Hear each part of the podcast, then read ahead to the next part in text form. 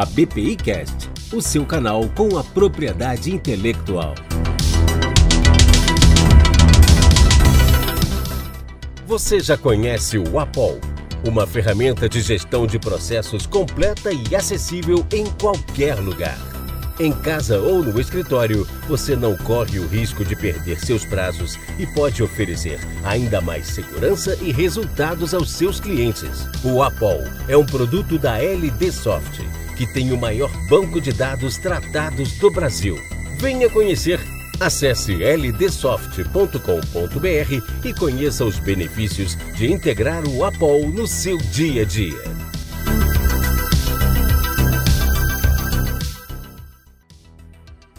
Olá, eu sou Janaína Toscan e esse é o ABPI Cast, o seu canal da propriedade intelectual. A proteção é o passaporte, mas o objetivo de todo titular de direitos de propriedade intelectual é obter lucro com o seu ativo e saber efetivamente qual o seu valor. Por isso, o termo avaliação de intangíveis é sempre um tema que causa dúvida e interesse de titulares e profissionais.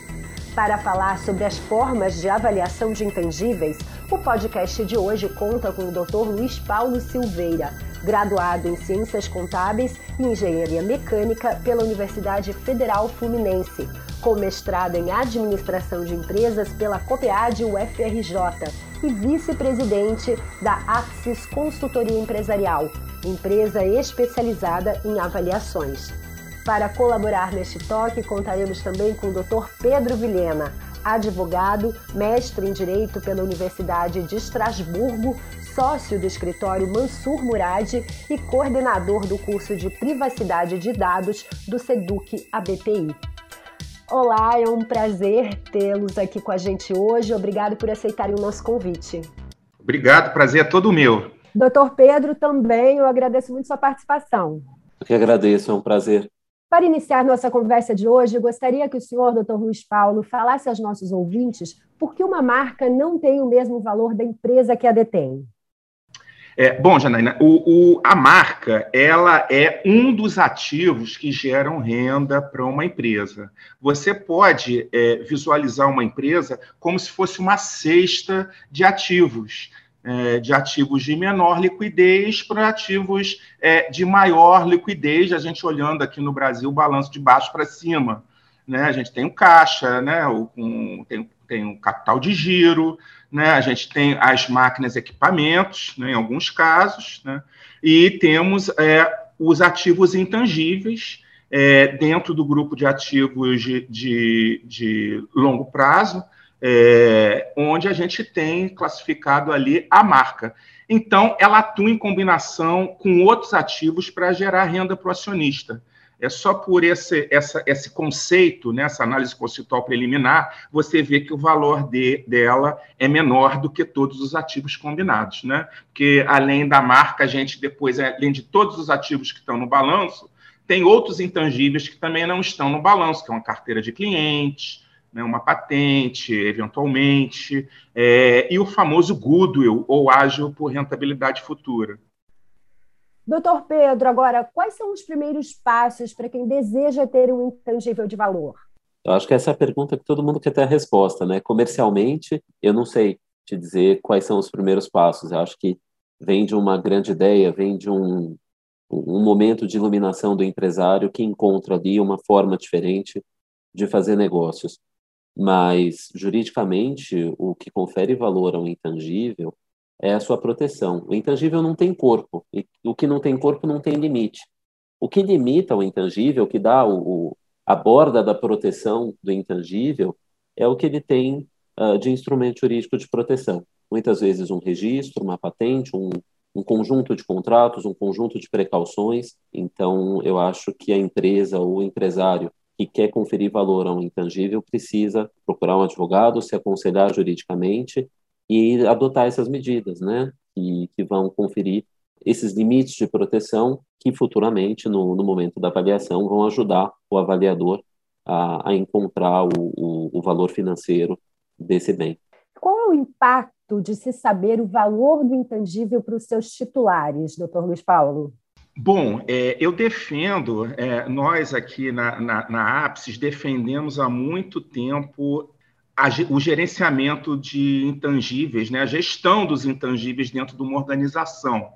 É, isso, é, na verdade, no passado, é, antes do, do advindo de ter chegado aí a Lei 12973, né, que é a lei fiscal que trata dos benefícios decorrentes da aquisição desse, desse tipo de ativo.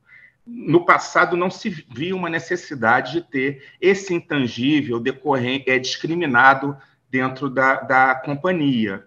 Tá? E por isso, é, o, o, a, quando se fazia uma transação entre aí, partes independentes, o principal ponto era o valor econômico do negócio, ou seja, de todos os ativos é, combinados. É, até porque o benefício fiscal vinha do que a gente chamava de rentabilidade futura, né? então, é, fora, é, é, eventualmente, mais-valias nos ativos tangíveis, né? No imobilizado. Mas os intangíveis estavam todos dentro de um saco único. Né? Fora a questão de você ter o maior controle desses ativos, e aí lembrando, um ativo intangível, a gente está falando, como o Pedro disse, de algo que não tem forma e não tem substância, diferente de uma máquina ou equipamento dentro de uma fábrica ou um imóvel, é, onde é muito fácil fazer uma inspeção é, para me certificar da existência desse ativo. No intangível, fora esse ponto, se eu não tenho corretamente o registro desse ativo, ou algum contrato, ou algum título com me dê uma titularidade de posse, fica um pouco subjetivo eu, eu demonstrar isso. Né, e a, a, às vezes até impossível. Né? Fiscalmente, com o advindo da, da Lei 12973, os benefícios fiscais agora eles são diferentes por classe de intangível, o que já deu um apetite um pouco maior para os proprietários desses ativos. Em antes de efetuar uma combinação de negócios, elencar corretamente o portfólio dele de ativos da companhia dele, porque ele sabe que ele vai ter prazos de amortização e benefícios é, é, decorrentes dessas amortizações fiscais após aquisição, diferenciados por classe de ativo, né? Então a gente tem aí um apetite por conta da nossa legislação e aí um incentivo num processo de combinação de negócios e, e também um incentivo por conta de eu ter um certificado de posse, como o Pedro colocou no início, sem eu, eu ter esse registro, eu não consigo também avaliar esse ativo e muito menos demonstrar que eu sou proprietário dele legítimo. Uhum. Agora, uma resposta que eu gostaria de ouvir de vocês dois é: quando se deve fazer a avaliação de intangíveis? Bom, a avaliação, é... pegando aqui para a gente ser prático, né, pegando o, o CPC, né, o CP, do Comitê de Pronunciamentos Contábeis, que é o que dita no, o nosso padrão contábil atualmente no Brasil, né, que está relacionado ao IFRS, que é o padrão contábil internacional. O CPC 4, que fala de ativos intangíveis, ele nos dá uma janela que pode ser utilizada, duas janelas, na verdade, que podem ser utilizadas é, para eu introduzir o valor do meu ativo intangível dentro do balanço da minha companhia. Tá? Uma é num processo de compra e venda, né? que pode ser desses ativos intangíveis separadamente ou através de uma combinação de negócios. Ali eu tenho autorização para registrar o valor desse ativo dentro do balanço da minha companhia. É, outro, sem, se eu não tiver um processo de combinação de negócios, né, o que é, dá legitimidade ao, a um custo, é, é, é, por o ativo ser até muito subjetivo, dá legitimidade a que esse ativo foi transacionado e alguém teve um custo na, na aquisição desse ativo, é, eu tenho a, também a, a, a, é, como registrar esse ativo à medida que eu vou construindo ele dentro da minha empresa, mas eu tenho que seguir alguns critérios, né? Por exemplo, as atividades de pesquisa eu tenho que jogar como despesa, eu não posso lançar como valor de ativo, do ativo ainda, né? Por conta da incerteza de que ele vai gerar benefício ao proprietário. Né, só a partir da fase de pesquisa e desenvolvimento que eu posso, ao invés de lançar como despesa, apropriar esses gastos como ativo, porque a contabilidade me permite. Né? Mas é, é, aí mais um ponto: a empresa só pode fazer isso também se ela tiver um, é, é um registro, e aí jurídico, uma comprovação que tangibiliza a existência, a propriedade desse ativo, e dentro, em segundo lugar, dentro do sistema da empresa, eu posso com confiança separar os gastos atribuíveis aí ao desenvolvimento desse ativo, né? Então, são, é uma resposta que eu posso dar aqui sobre o quando contabilizar, né?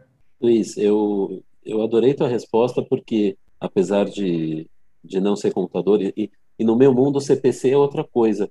É, repete para mim o que é CPC no teu mundo. Ah, é código de, de, de processo civil, né?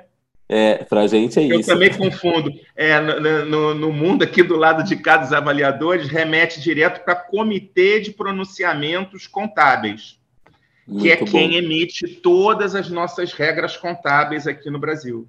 Bacana. É, mas instintivamente, pensando é, é como advogado empresarial, eu, eu chegaria na mesma resposta. Né? Eu acho que é importante fazer essa avaliação sempre que você está diante ou de um benefício fiscal que você possa se aproveitar, é, e aí a escrituração desse ativo pode ser relevante para isso, uh, ou de outro lado, quando você tem uma operação uh, envolvendo esse ativo, uma compra e venda ou, ou do próprio ativo, ou da unidade de negócios ao qual esse ativo está atrelado, ou da própria empresa como um todo. Então, acho que CPCs à parte, nós convergimos nas nossas, nas nossas respostas.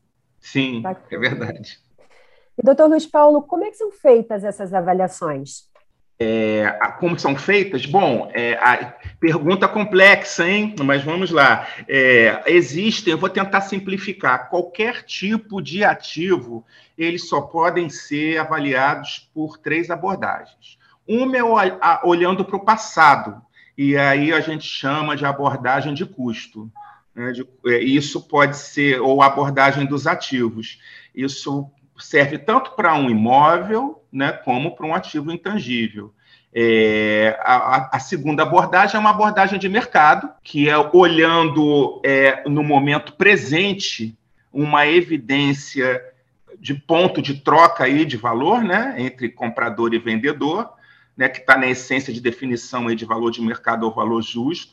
Então, seria uma abordagem de mercado, que é uma abordagem comparativa, é, que pode ser usado também para imóveis, é muito usado para imóveis, inclusive, né? por exemplo, automóveis, né? abordagem de mercado, é só pegar os, o, a internet que vai ter vários automóveis da marca da, do que a gente quer avaliar lá com o valor de compra e venda. E é, isso serve também para os intangíveis, tá? É, e a abordagem da renda, que é você olha para o futuro. E é a abordagem é, que está na essência de, da definição de valor para qualquer grupo de ativos, que qual é essa essência? Um ativo ele tem que gerar algum benefício econômico é, para o seu proprietário né, é a essência de valor de um bem. E a abordagem da renda, quando eu falo em benefícios econômicos futuros trazidos a valor presente por uma taxa que é a taxa que embute remuneração do meu capital e do risco associado àquele ativo, isso está na essência da definição de valor. Agora, para os intangíveis, eu tenho um complicômetro. Como a gente viu no início, eles não têm existência física, é, eles são ativos complexos, onde a sua existência é dada por uma, um documento jurídico. É, então, é, vai ser muito difícil eu achar comparáveis de mercado. Eu não posso, por exemplo, pegar uma marca, é, é, é por exemplo, da Coca-Cola, e por ser uma Coca-Cola, se ela for vendida um dia, e dizer que a Pepsi vale a mesma coisa, a marca da Pepsi. São ativos diferentes, estão com mercados diferentes e podem ter algum tipo de, de particularidade diferente. Né? Então, para o ativo intangível, eu geralmente descarto a abordagem de mercado, é muito difícil avaliar um ativo de forma comparativa. Né? É, é muito difícil também é, é, é avaliar pelo custo de reprodução. Qual é o custo de reprodução, por exemplo, para avaliar uma marca? Vamos pegar de novo aí Coca-Cola. É muito difícil avaliar o que, que aconteceu ao longo de todos esses 100 anos de existência aí do, do, do da marca, não sei quanto tempo tem, na verdade, é, o que, que a Coca-Cola fez para gerar o valor que ela tem. Então, é difícil separar o que, que foi realmente despesa, o que, que veio de patrocínio que foi feito ao longo do tempo, né? o que, que gerou aquele valor daquela marca. Então, só nos sobra o quê? Para os ativos intangíveis, diferente dos ativos tangíveis, a abordagem da renda.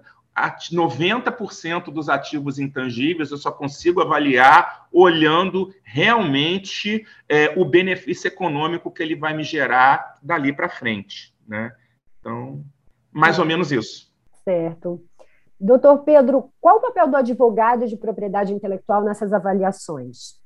Janaína, acho que o papel do advogado é de oferecer toda a documentação de suporte que o avaliador pode precisar. No caso dos intangíveis que são passíveis de registro ou de patente, a documentação relativa aos registros uh, ou às patentes no Brasil, no exterior, uh, isso para comprovar a existência do direito, a existência e a titularidade do direito. Além disso, eventuais uh, decisões uh, judiciais uh, que comprovem a eficácia desse direito e do, e do, exercício desse direito perante terceiros. Eu acho que com esses elementos o avaliador pode proceder com essa avaliação de forma mais clara e mais embasada. Uhum. É, agora, uma outra questão que eu gostaria de ouvir os dois quais são os benefícios de ser detentor de uma marca de valor? É, o primeiro, o, o, independente até do, de toda a parte de mensuração de valor, né, ou até mesmo é, é, com relação à parte documental de registro jurídico, eu acho que uma marca de valor é muito evidente o benefício de como uma marca catalisa é, é N impressões que seu mercado tem da companhia, né? Então, por exemplo, qualidade, isso é capturado pela marca, né? Algum posicionamento e a gente está vendo aí uma migração é, para fatores aí decorrentes de, de, meio ambiente, né? Os famosos é, é, os famosos pilares aí é, ESG, né? Que é, venda do antigo que a gente falava em triple bottom line, alguns anos atrás, aqui na minha época, que era você ter é, é, o, o, um, um, cuidado especial com o meio ambiente, a parte social e a parte de governança da companhia. Isso recebeu o apelido agora é, ESG, do inglês, é, é, e a gente vê várias empresas se posicionando nesse com esse viés e capturando esse posicionamento através da marca, né? Então a marca, ela na verdade captura até valor de outros intangíveis é, é, é, um pouco mais subjetivos, né? Então a gente vê aí o que a vantagem da gente ter uma marca. A proteção então é muito importante. Esse é o ativo que tem que ser mais protegido, porque se ele captura a essência de valor dos, até de outros intangíveis dentro da minha companhia, olha o risco de eu não ter isso protegido, né? Então, é, é, a marca, principalmente para indústrias que têm um contato direto com o mercado consumidor, né? Indústrias de varejo aí que tem produtos finais com grande mercado consumidor, isso, isso ele tem uma importância muito grande, né? Tem aí o ponto, a marca, é, ela tem os seus benefícios aí no dia a dia, como eu coloquei, né? Mas, e, mas ela é um ativo intangível curioso e que a contabilidade e também a, a, a, a, principalmente a nossa legislação tributária, ela não é muito benevolente com benefícios é, atribuídos à marca. Por quê?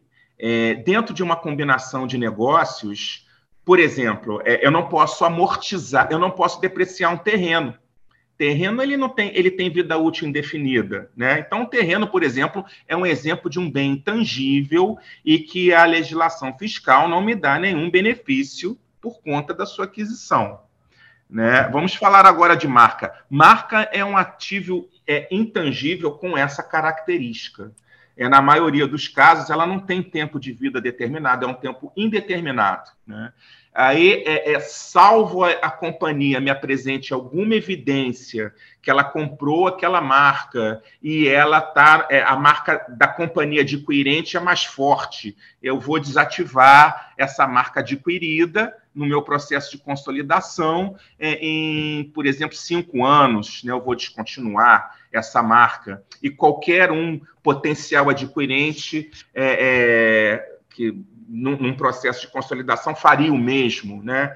Então aí eu teria evidência para é, é, é, ter um benefício fiscal e amortizar essa marca em cinco anos. Mas é, nos casos normais ela não também não dá nenhum benefício é, é, fiscal numa combinação de, entre duas companhias, né? Ela, a marca ela não é amortizável, ela, ela tem um valor que pode ser ativado numa combinação de negócios, jogado no balanço, o valor dela de mercado determinado, mas ela fica sujeita a processos aí é, para verificar de tempos em tempos se aquele valor é recuperável, mas ela não traria nenhum benefício fiscal.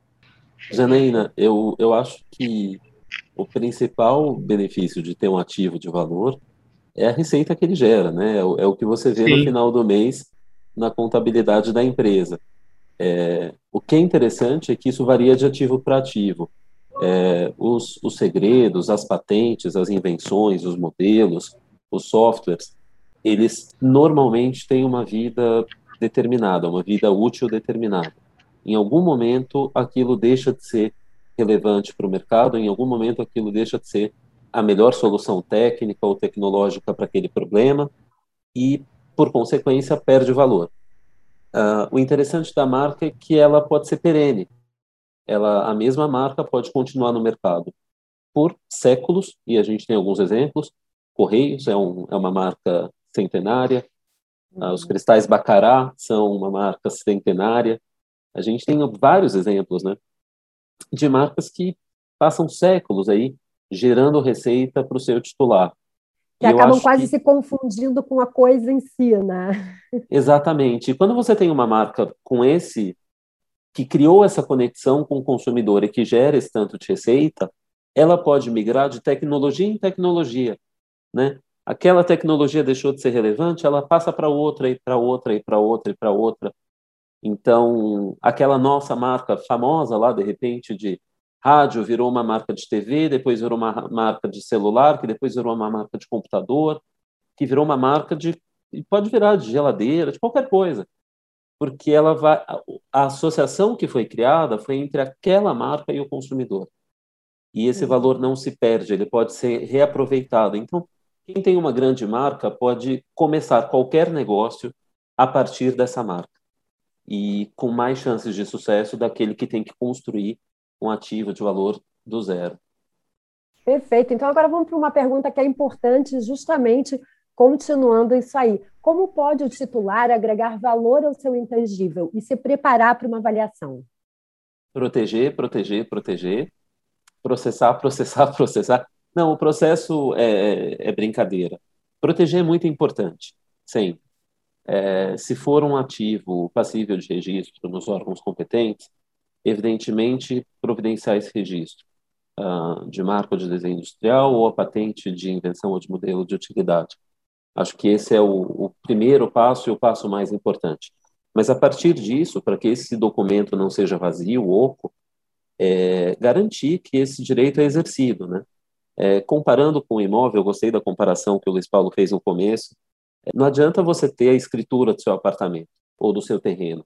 Se alguém invade o seu terreno, você precisa ir lá, expulsar a pessoa, chamar a autoridade policial, chamar, entrar com uma ação judicial, enfim.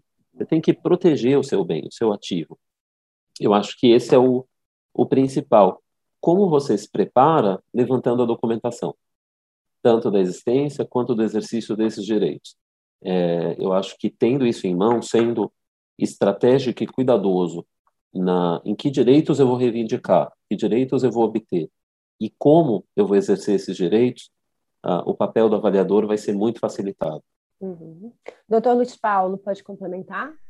É, sim, posso sim. Né? Eu, eu, eu Só para demonstrar a importância, é, é, é, como que isso pode ser conduzido dentro da companhia para aumentar o, o, valor dos intangíveis, existe um checklist interno aqui na, na APS, na minha empresa, que é de investigação. Então, quando a gente é contratado dentro de um processo de avaliação é, para avaliar ativos intangíveis, é, existe um checklist que a gente chama de diagnóstico, onde a gente, é, é os consultores, é, precisam verificar em qual etapa do processo operacional ou produção, né, ou, ou, ou, ou comercial, né, que aquele ativo é, intangível se mostra claramente com evidências de gerar valor para o teu proprietário, né?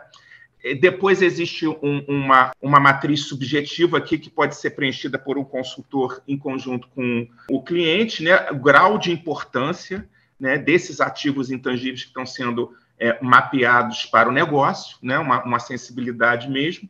Né? Um terceiro ponto é o como é feito o gerenciamento jurídico, para vocês verem que isso está dentro do nosso checklist, né?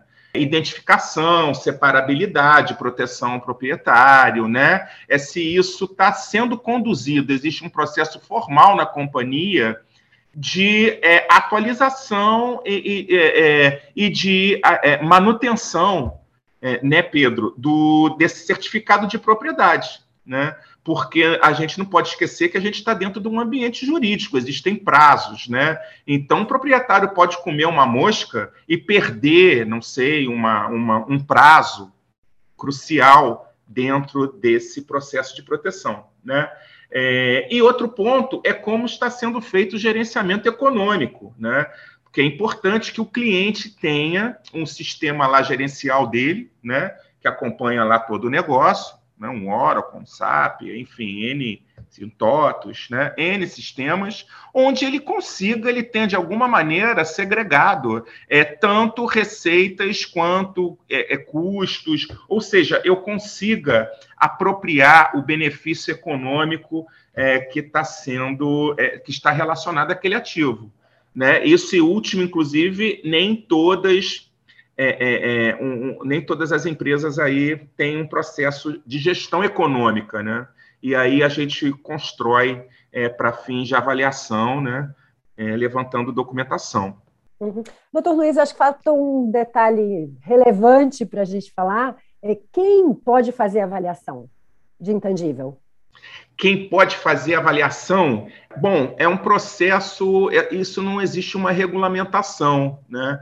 Aqui na, na minha empresa é feito no grupo, tem uma equipe multidisciplinar de economistas, né, de engenheiros, dependendo do, do setor onde a companhia atua, mas não existe é, é, uma, uma uma regra aqui no Brasil de quem pode fazer, né? É uma empresa de avaliação e vocês têm que buscar é, é, onde eles adquiriram conhecimento, né? E eu recomendo aqui, a, a, gente, por exemplo, fez os treinamentos todos na, na ESA, na American Society of Appraisers nos Estados Unidos, né? Que, que é benchmark lá nas metodologias de avaliação de, de intangíveis, né? Então, eu, eu recomendo né, que sejam, por exemplo, nós somos, é, eu sou certificado, além de ter os cursos da SEA, eu fiz cursos em outras instituições como o IACVA, né, que é uma entidade canadense, também de avaliadores, que eu sou representante aqui no Brasil, né? Então, é procurar avaliadores que tenham é, experiência, que é o principal,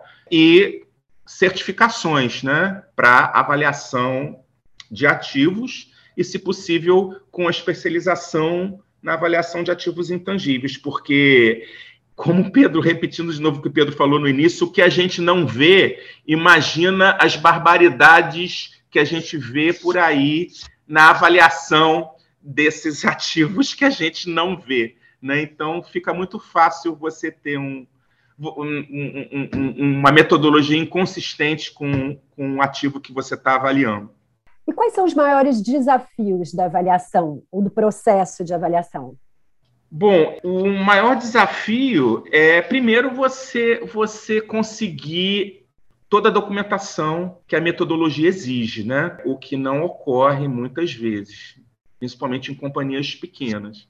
Então, eu acho muito interessante aí, é, inclusive, esse podcast, todo, todo esse processo de, de transferência de conhecimento para os interessados, que a parte jurídica, assim como a parte econômica que a gente falou aqui, de registro desses benefícios futuros e do registro jurídico, são os principais desafios, porque se a gente não tem isso, né, eu estou atribuindo valor a um vento, né, sem nenhuma substância, né, em um, em um, e vai ser um relatório muito questionável, né.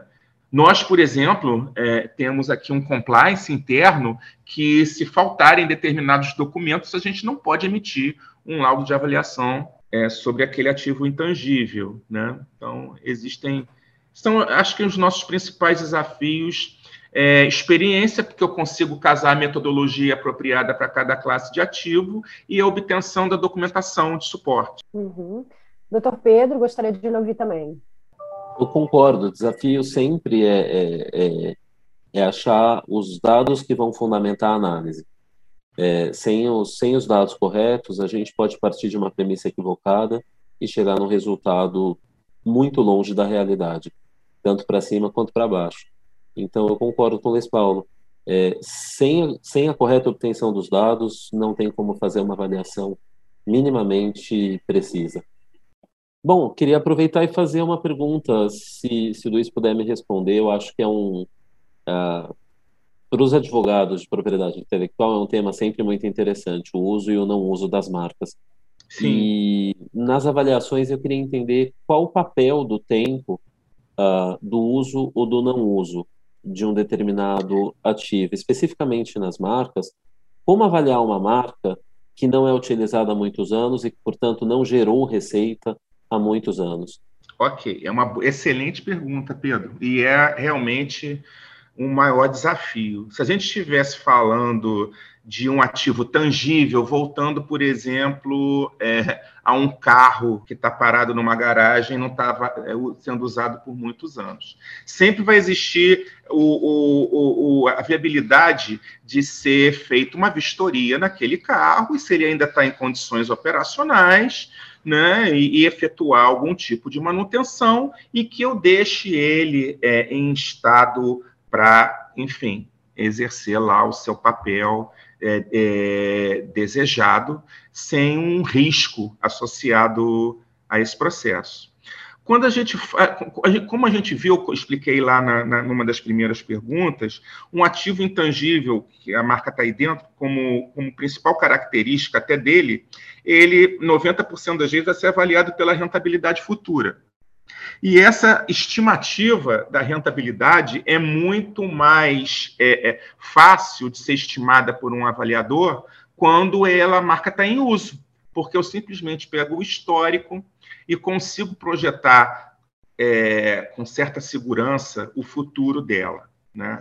Agora, uma marca em desuso, né, o, o, trabalho do avaliador, e aí lembrando que nós atuamos aqui como avaliadores independentes e temos uma certa responsabilidade é, sobre o relatório que a gente assina, né, trabalhamos também com perícias e assistências técnicas, né? Então, é, é, nessa essa projeção, e aí eu coloco aqui também de forma clara, não é recomendável para uma marca que não é utilizada há muitos anos eu simplesmente estimar sem nenhuma evidência que ela, ah, eu vou voltar com ela, mas como ela 20 anos atrás ela gerava um faturamento de não sei quantos milhões para o para o proprietário antigo, eu vou é, é, simplesmente estimar que ela voltando agora daqui a 20 anos, ela vai começar gradualmente até estabilizar no faturamento que ela gerava lá há 20 anos atrás. Né?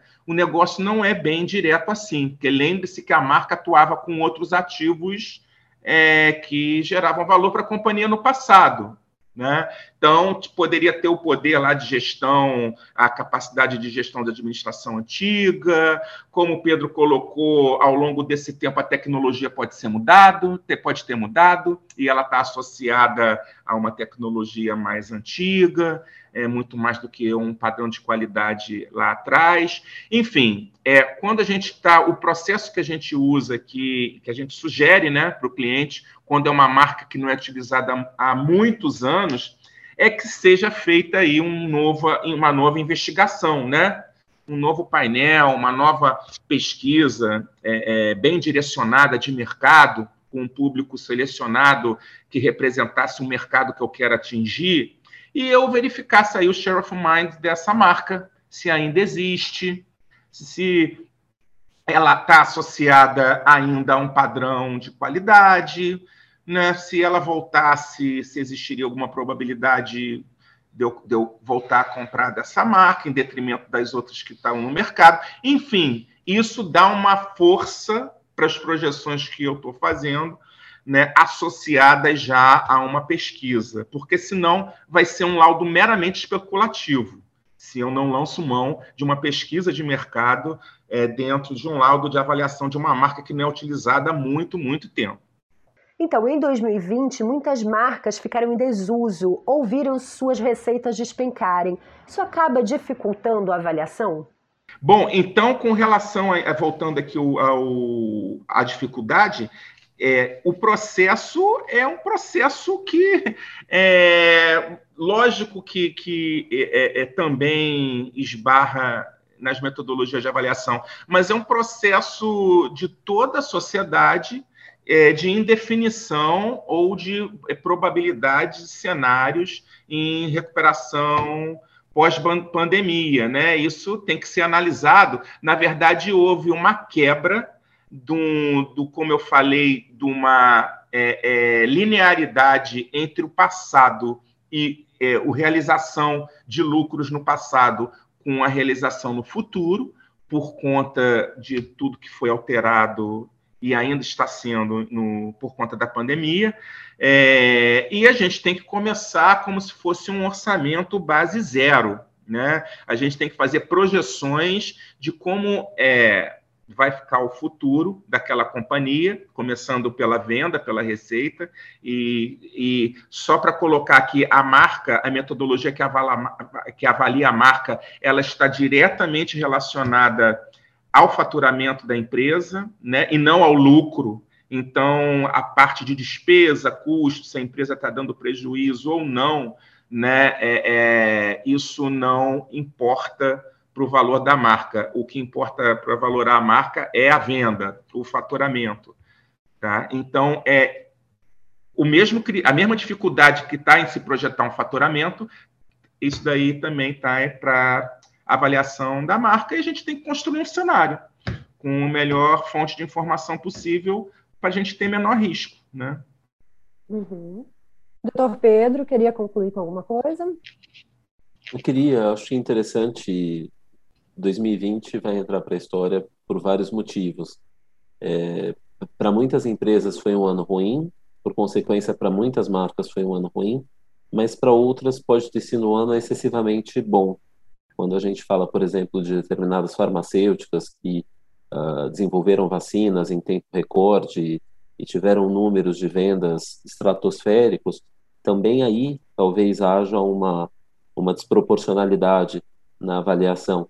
Então, acho Sim. que, como o Luiz Paulo disse, o avaliador vai ter que ter esse cuidado, tanto para não prejudicar a avaliação da marca, que em 2020 teve uma venda menor por questões absolutamente circunstanciais, é, como para não uh, sobrevalorizar a marca que teve uma performance excepcional por fatores que não vão se repetir no futuro, ou pelo menos que a gente espera que não se repitam no futuro. Bom, então acho que vamos chegando ao fim do nosso podcast. É, eu agradeço muito a participação do Dr. Luiz Paulo e do Dr. Pedro. Foi um prazer ouvi-los sobre esse tema tão relevante, né? Avaliação de ativos intangíveis.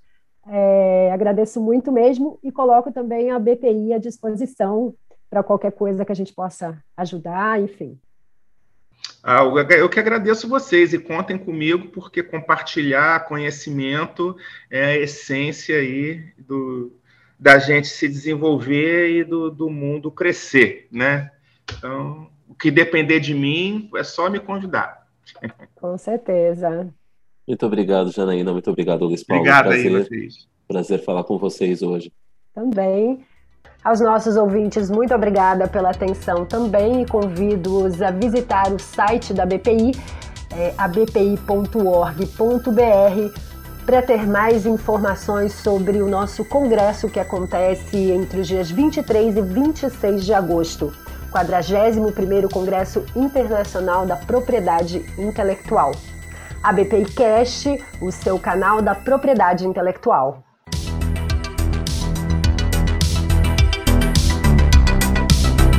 A BPI Cast, o seu canal com a propriedade intelectual.